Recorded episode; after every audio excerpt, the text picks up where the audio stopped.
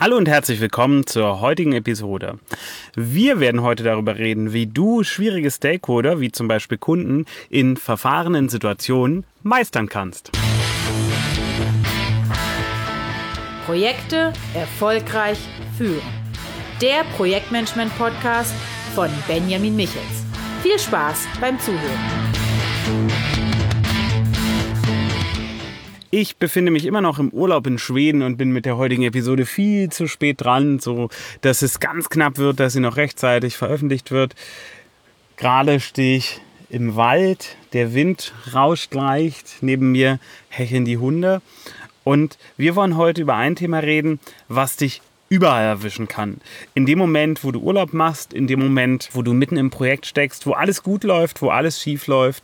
Es kann jederzeit passieren, dass du mit einem Stakeholder, wie zum Beispiel einem Kunden, in eine verfahrene Situation gerätst.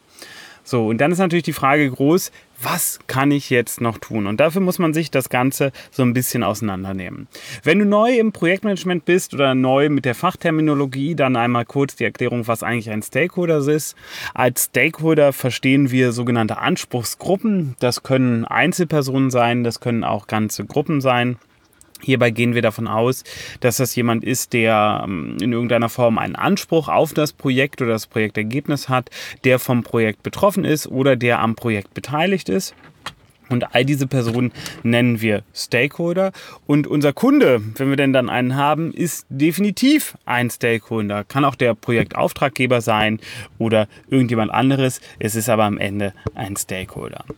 So, und jetzt müssen wir uns angucken, okay, ähm, was ist denn eigentlich ein schwieriger Stakeholder? Und was wir im Normalfall am Anfang eines Projektes machen, ist eine sogenannte Stakeholder-Analyse, damit wir dann ein vernünftiges Stakeholder-Management darauf aufbauen können.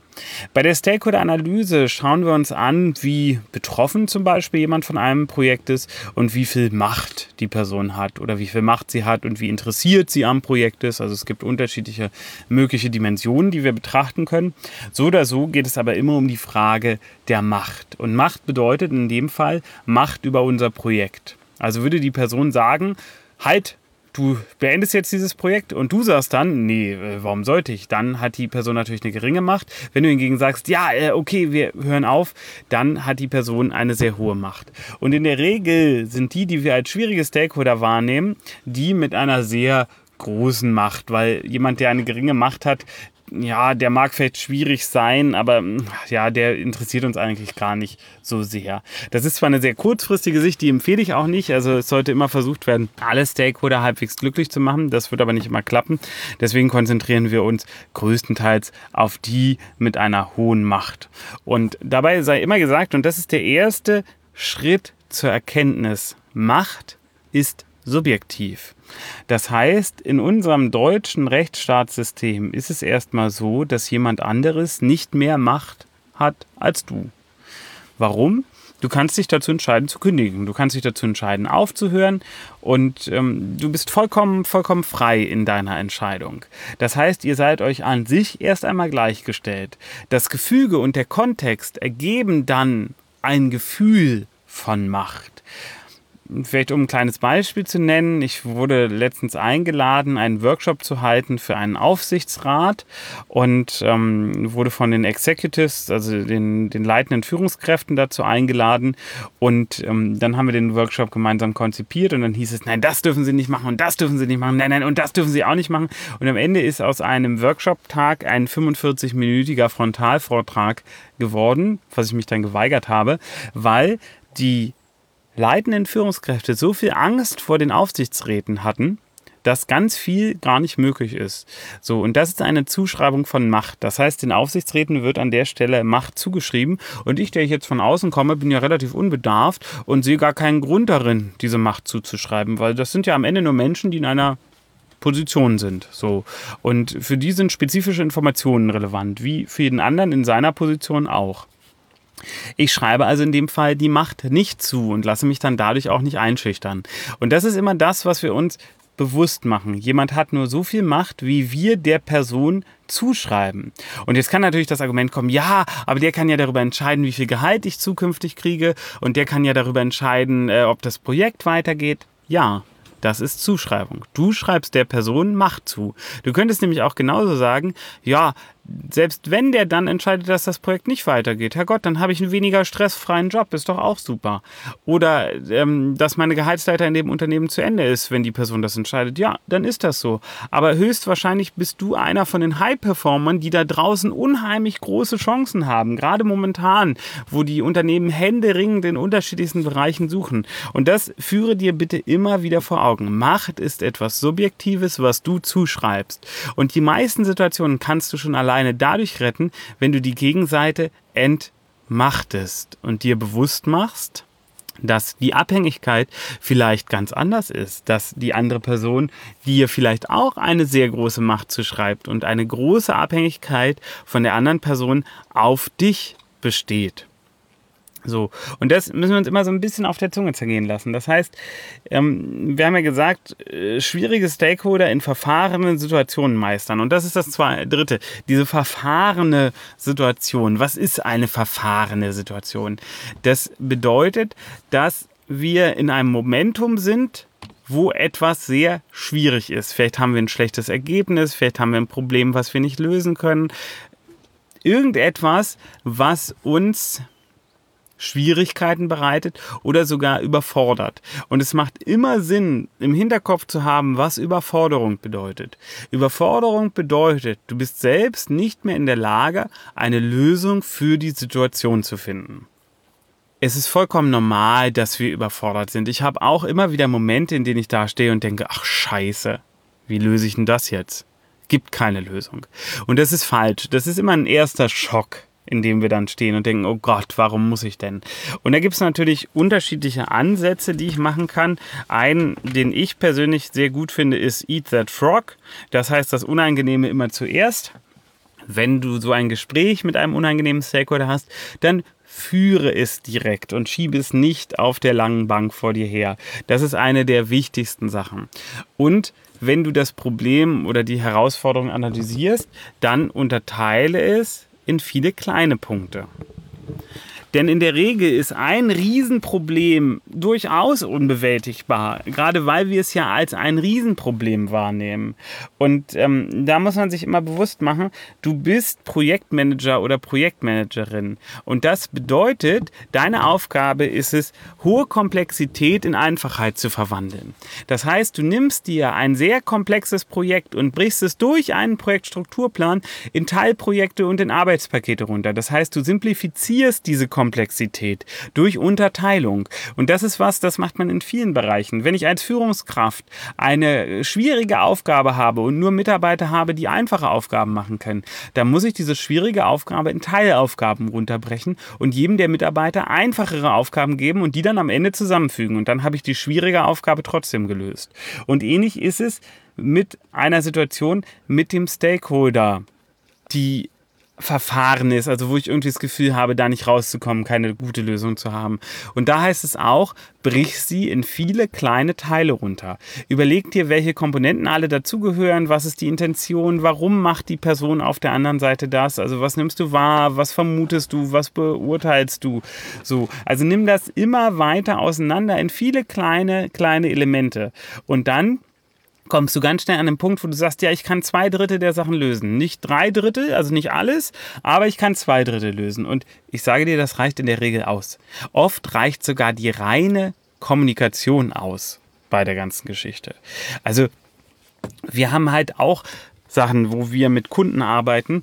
Und ähm, da muss ich halt mal eine schlechte Nachricht übermitteln. Ich habe gerade ähm, zwei Geschäftspartnern schreiben müssen, dass das Projekt, was wir gemeinsam initiiert haben, vor ungefähr einem Jahr inzwischen, ja, vor einem Jahr gescheitert ist. So, das ist keine, keine tolle Mail, das macht auch keinen Spaß. Das ist so ein typisches Eat That Frog, also das Schlimmste, Ätzendeste zuerst machen. Aber die Reaktion ist positiv, weil ich ehrlich und offen kommuniziere. Und ähm, wenn ich einen Kunden habe und dem eine schmerzhafte Botschaft überbringen muss, dann muss ich mir immer bewusst machen, ich kann den Ist-Zustand nicht ändern. Er ist erstmal einfach so. Und das Wichtige ist aber, dass ich Lösungsansätze mit dazu biete. Wir produzieren gerade ein E-Learning für einen Kunden und dazu gehört ein Videodreh und ich habe den Drehplan erstellt und habe dabei festgestellt, oh Mist, ähm, das ist unwahrscheinlich, dass wir das alles an einem, an einem Tag schaffen werden. Und naja, das muss ich dem Kunden halt sagen. Da führt gar kein Weg dran vorbei. Und dann ist aber das Wichtigste, ich habe mehrere Optionen aufgemacht. Ich habe mögliche Optionen aufgemacht, natürlich auch die Kostenoptionen, also wie sehr sich die Kosten steigern würden. Und ähm, aber auch Optionen aufgemacht, die wir ohne Kostensteigerung hinkriegen würden. Und das geht immer nur, und hier solltest du ans magische Projektmanagement-Dreieck denken, Qualität, Zeit, Kosten. Das heißt, entweder ich senke die Qualität, entweder ich äh, erhöhe oder senke die Zeit oder ich senke die, äh, ich erhöhe die Kosten. So. Und das ist das magische Projektmanagement-Dreieck. Das muss ich in solchen Momenten immer im Hinterkopf haben und sollte dann auch unterschiedliche Optionen anbieten. Also eine, die vielleicht teurer wird, eine, wo die Qualität ein bisschen abgesenkt wird und eine, die vielleicht länger dauert. Manchmal sind es auch Mischungen aus beiden. Aber das Wichtige ist, dass wenn ich so eine Situation habe, ich mit dem anderen auf der anderen Seite dann gezielt darüber spreche und direkt schon Lösungsvorschläge anbiete. Ich bin der Projektleiter, ich muss die Lösungsvorschläge anbieten. Es äh, funktioniert nicht, dass ich hinkomme und sage, ja, pff, ich weiß nicht, wie wir es lösen. Kann ich in Ausnahmesituationen auch machen. Da muss ich aber auf den Kunden zugehen und muss sagen, du, ähm, ich weiß nicht, wie wir es lösen können. Vielleicht hast du ja eine gute Idee. So, und dann gehe ich mit den Kunden eher in so ein, in so ein Brainstorming rein. Aber im Normalfall sollte ich die Ideen liefern. So, und wir müssen uns bewusst machen, diese Situationen kommen immer und immer wieder. Die werden immer kommen und es wird auch Situationen geben, wo es einfach ätzend ist, dann beim Kunden zu sitzen und das irgendwie zu vertreten, was da passiert ist. Vielleicht war es ein Fehler von dir, vielleicht war es ein Fehler vom Team, vielleicht ist es auch einfach so gekommen. Das wissen wir nicht. Aber du musst es vertreten und verteidigen und du musst vor allem dazu stehen. Du musst sagen, ja, es ist passiert, wir können es nicht ändern. Das Einzige, was wir jetzt machen können, ist eine bessere Lösung finden. Und ähm, wie gesagt, wir haben das in Projekten immer wieder. Wir haben diesen Momentum immer wieder, dass etwas schlecht ist. Und das ist dann nun mal so. Ich habe letztens eine... Ähm, Geldanlagestrategie gemacht und habe mich einfach verstellt. Also ich habe etwas falsch eingestellt, ähm, besseren Wissens, also ich hätte es eigentlich anders machen können. Und jetzt kann ich natürlich äh, monatelang darüber weinen, dass das so passiert ist oder ich akzeptiere es einfach und sage mir, okay, was lernst du daraus? Und dann sage ich, ja, ist ja super, ähm, ist ja nur bei einer kleinen Summe passiert, bei einer Größensumme wäre es viel schlimmer und damit habe ich wieder was dazugelernt und werde diesen Fehler bei einer größeren Summe bestimmt nicht machen. So, und das müssen wir uns immer vor Augen führen. Projektleiter oder Projektleiterin ist ganz viel Problemlösung. Wir sind dafür da, Probleme zu lösen. Wir sind dafür da, Komplexität in Einfachheit zu verwandeln. Und wir sind dafür da, Dinge möglich zu machen, die andere Menschen nicht möglich machen können. Das ist eine besondere Rolle, die du dir übrigens auch entsprechend bezahlen lassen solltest. Also je nachdem, wie viel du davon machst, sollte dein, dein Gehalt dementsprechend auch besser sein. Aber Führ dir das bitte immer wieder vor Augen. Unsere Aufgabe ist es nicht, eine besonders einfache Welt um uns herum zu haben und da so entspannt durchzusurfen, sondern wir sind die Menschen, die Sachen schaffen können, die andere Leute nicht schaffen können. Wir können Komplexität reduzieren, wir können Projekte meistern, die andere nicht meistern können und dadurch unterscheiden wir uns. Deswegen sind wir die richtig guten Projektleiter. Und was an solchen Stellen auch immer nicht schadet, ist ein bisschen Verhandlungstheorie, also sich auch mit Verhandlungstheorie auszukennen. Ich empfehle dir auf jeden Fall ein Verhandlungstraining zu besuchen. Das ist was, was ich mit Projektleitern, die ich ausbilde, auch immer mache, denn das sind am Ende Verhandlungssituationen. Das heißt, wir gucken uns dann ganz gezielt an und ähm, das ist auch der Ansatz, den ich empfehle, wie zum Beispiel das Harvard-Modell funktioniert. Und an der Stelle trennen wir Sachebene von Beziehungsebene und wir versuchen mit dem Stakeholder eine positive Beziehungsebene aufzubauen, auch wenn es vielleicht auf der Sachebene, also Projektablauf und Projekterfolg, nicht so positiv aussieht. Und ähm, das ist was, was du auch immer im Hinterkopf haben solltest. Das sind alles Verhandlungen und da kann man sich am Anfang auch schon, natürlich schon so ein bisschen das eigene Grab schaufeln. Deswegen ist es wichtig, mit Puffern zu arbeiten auf unterschiedlichsten Ebenen. Also ich würde immer Puffer haben im einzelnen Arbeitspaket, Puffer zwischen den Arbeitspaketen nochmal, also Zeitpuffer, nochmal hinten raus ein extra Zeitpuffer. Genauso auch Budget. Budgetpuffer im jeweiligen Arbeitspaket, Budgetpuffer nochmal fürs ganze Projekt. Und das sind alles Sachen, die, die haben viel mehr mit Verhandlungen zu tun. Und deswegen ist es so wichtig, dass du dich in dem dem Punkt auch ausgrenzt. Vielleicht mache ich auch noch mal eine extra Episode zu äh, Verhandeln für Projektleiter. Das ist ja auch etwas, was sehr viel auftaucht. Also nochmal kurz zusammengefasst, ähm, überleg dir, ob der Stakeholder wirklich so viel Macht verdient, wie du ihm zuschreibst, oder ob du nicht seine Macht abmindern kannst, wodurch die Situation für dich deutlich entspannter wird. Überlege dir, ist die Situation wirklich so verfahren, wie sie im Moment erscheint, oder kann man sie in viele kleine Teile runterbrechen, die sich vielleicht einzeln lösen lassen. Erarbeite Lösungsvorschläge, mit denen du schon konkret zum Stakeholder oder Kunden hingehen kannst. Und hierbei achte darauf, dass du dich am magischen Projektmanagement-Dreieck orientierst. Das heißt Kosten, Zeit und Qualität. Welche Option hat welche Auswirkungen?